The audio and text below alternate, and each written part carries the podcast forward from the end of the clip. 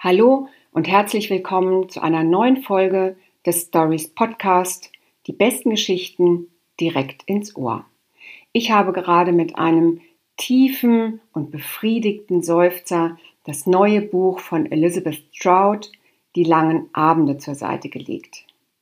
Zunächst einmal sei Aris Fioretos zitiert. Ein schwedischer Autor, der in einer der letzten Rezensionen hier aufgetaucht ist. Er hat das wunderbare Buch Nelly B's Herz geschrieben. Und er sagt in einer Kolumne der FAZ, Mein Fenster zur Welt, eine Kolumne, die im Feuilleton jetzt täglich erscheint, sagt er, ein Buch lässt seinen Leser in Ruhe, ohne ihn einsam zu machen.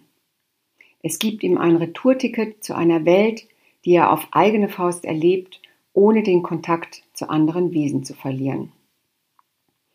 Und so bin ich mit Elizabeth Stroud in die ganz eigene Welt der Bewohner von Cosby gereist, einem kleinen Ort an der Küste von Maine, den viele von Ihnen und euch bereits aus dem preisgekrönten, wunderbaren Roman mit Blick aufs Meer kennen. Ich bin gereist in einen Mikrokosmos dörflichen Lebens, in dem es um Liebe, um Verlust, um Reue, um Zugehörigkeit, um die großen Wirren der Zeit und das kleine alltägliche Glück und auch immer wieder um die Einsicht in Unabänderliches geht.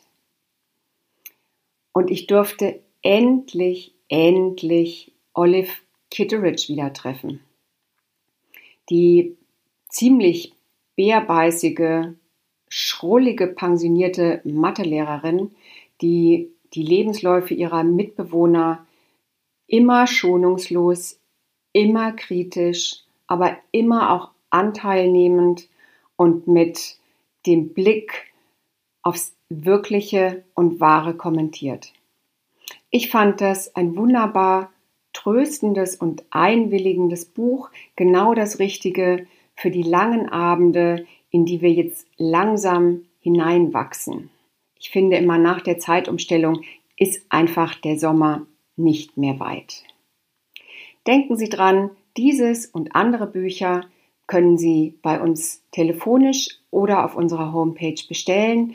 Wir liefern ganz kontaktlos vor Ihrer Haustür. Bleiben Sie gesund. Wir hören uns vielleicht morgen wieder. Bis dahin, tschüss, Ihre Anne-Rose Beurich.